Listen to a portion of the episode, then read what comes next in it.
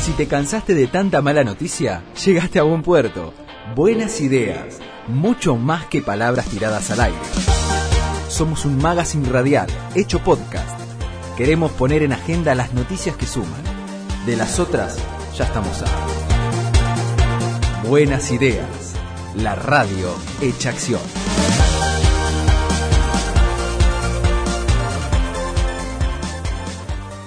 Ya está con nosotros Javier Luna, presidente de Rosario en Acción, y Lucía Galiotis, también ella miembro de la Asociación Rosario en Acción. Eh, Javier, Lucía, bienvenidos, gracias por venir. ¿Qué tal? ¿Cómo estás, Ale? Bien, muy bien. Hola, Lucía. Días. Bien, cuando hablen bien cerquita del micrófono, son micrófonos que hay que hablarle cerca para que no tomen otra otra cuestión.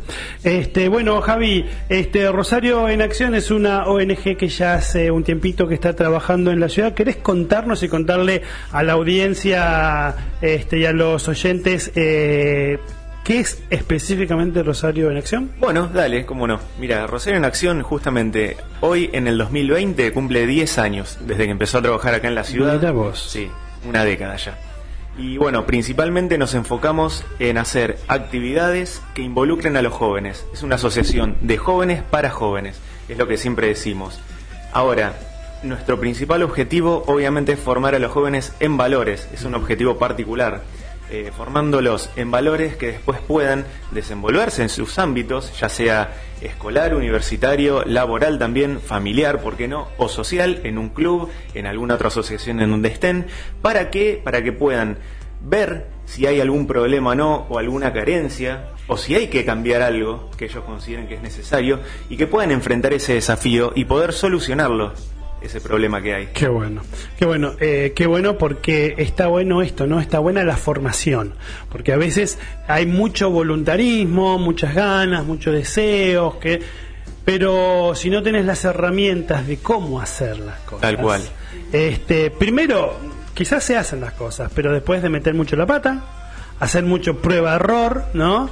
Y, y en este prueba-error, eh, cuando se intenta ayudar a, a otros, hay muchos que están necesitando realmente una ayuda eficaz y ahora, ¿no? No, por ahí no, no tienen el tiempo de esperarnos a que aprendamos. Viste que por ahí se escucha mucho en algunos... Eh, personajes, iba a decir, no, algunas personas que acceden a la función pública y que, claro, este, por ejemplo, que se ha dado, están eh, a, este, a cargo de un ministerio X, vamos a poner ahora porque está todo el tema, el Ministerio de Salud, una persona que es un ingeniero. Y ¿Quién sabe de salud? Tal cual. No, bueno, esto es llevado al extremo. Sí, sí, a grandes Pero escalas. digo, pero digo, está bueno esto en la capacitación y un poquito este es el objetivo. Bueno, una de las cosas que nosotros por ahí le decimos a los chicos, que ellos, obviamente nosotros lo que pretendemos es que, se- que sean líderes.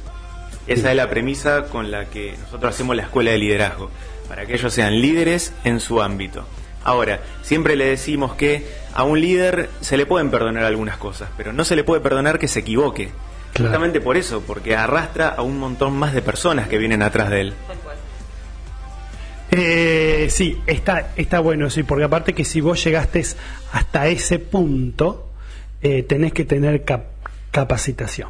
Y sí, y principalmente. Si no, si no, este, porque si no, porque hay gente que eh, que confía en vos, ¿no? O sea que si te puso, si te eligió, si de alguna manera llegaste, yo supongo que uno llega a un lugar de liderazgo no por dedocracia, sino por una cuestión de elección, de reconocimiento de las aptitudes, de las capacidades, y si uno llegó allí, este, tiene que eh, eh, respetar y tiene que, este, mm, respaldar el apoyo que se le dio con hechos concretos y claros. Tal cual.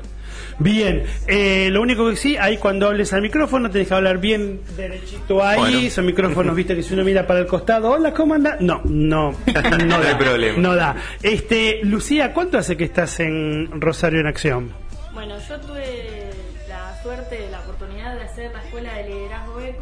Rosal, ¿no? Ahí en está, ahí está. 2008, 2018. 2018. En 2018, y ahí fui alumna, aprendí durante las ocho semanas que dura el curso y después cuando finalizamos eh, los chicos me dijeron de seguir participando desde otro lado como voluntario, como coordinador le dije que sí y a partir de ahí, durante 2019, ya estuve dentro de la asociación colaborando en distintos proyectos. Bien, ¿cuántos años tenés, Lucía?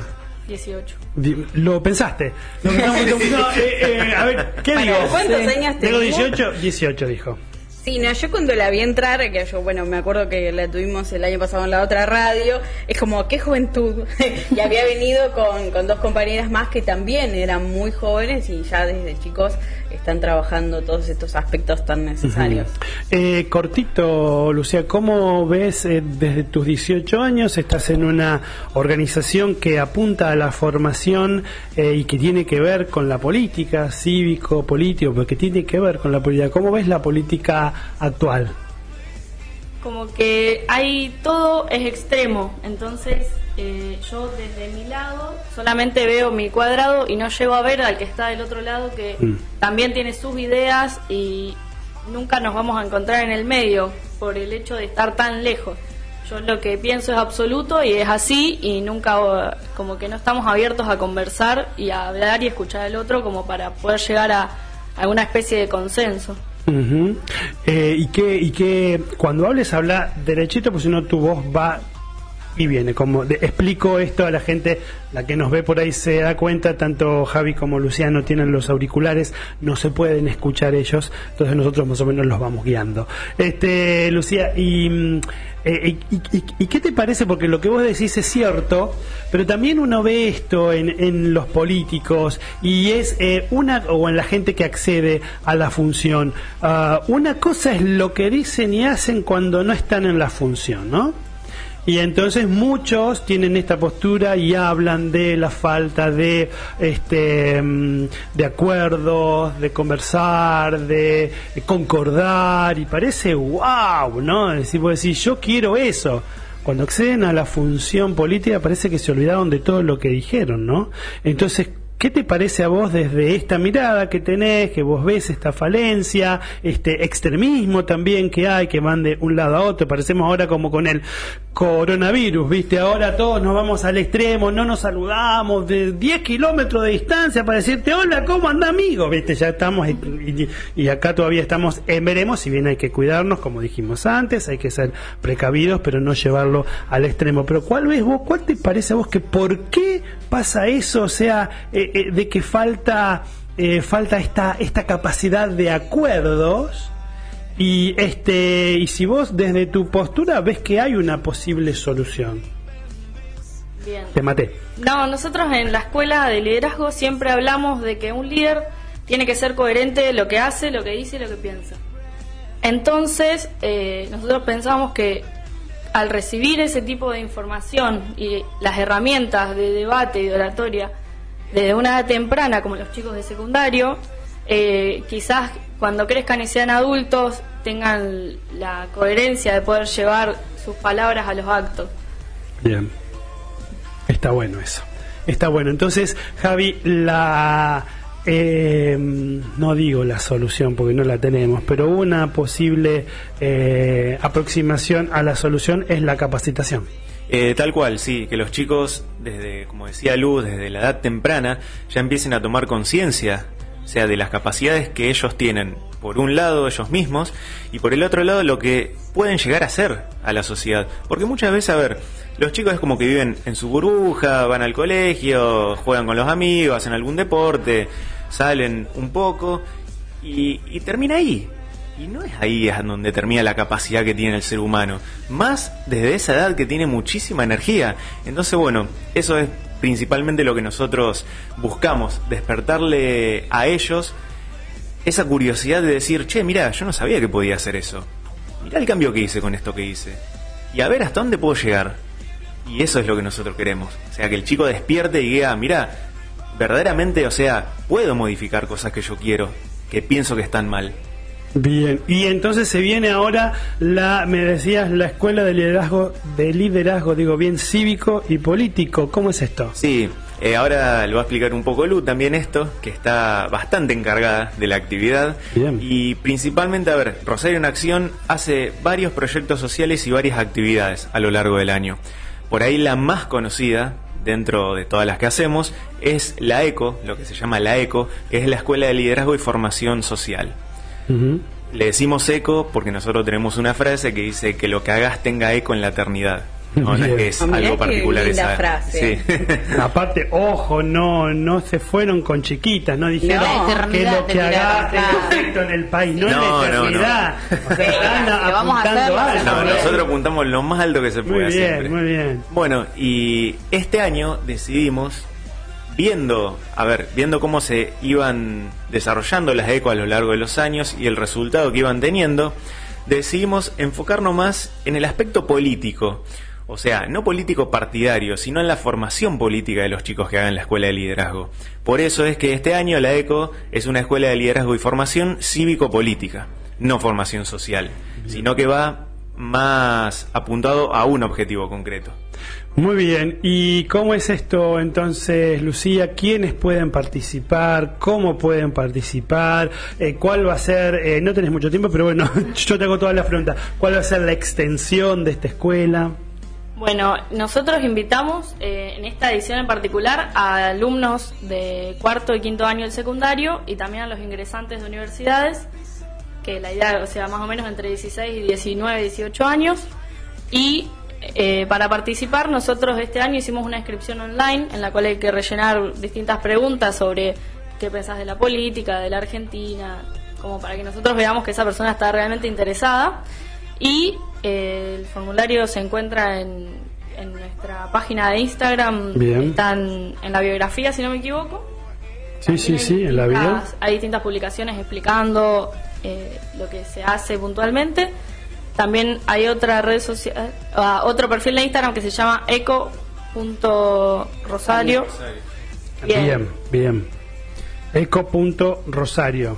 Ese es el otro, porque uno se llama Rosario en Acción Sí. y el otro Eco.rosario, más específicamente que tiene que ver con esta escuela, ¿no? Este, ¿Cuál es la duración de la escuela? ¿El tiempo Bien. de la capacitación? Nosotros eh, se hacen ocho sesiones, que es una por semana, y también incluimos un campamento, como para también hacer lazos de amistad. Bien. Y al final hacemos una graduación en la cual se invitan a los padres como para que estén presentes y los chicos puedan mostrar lo que aprendieron y los proyectos que hicieron durante lo- la escuela.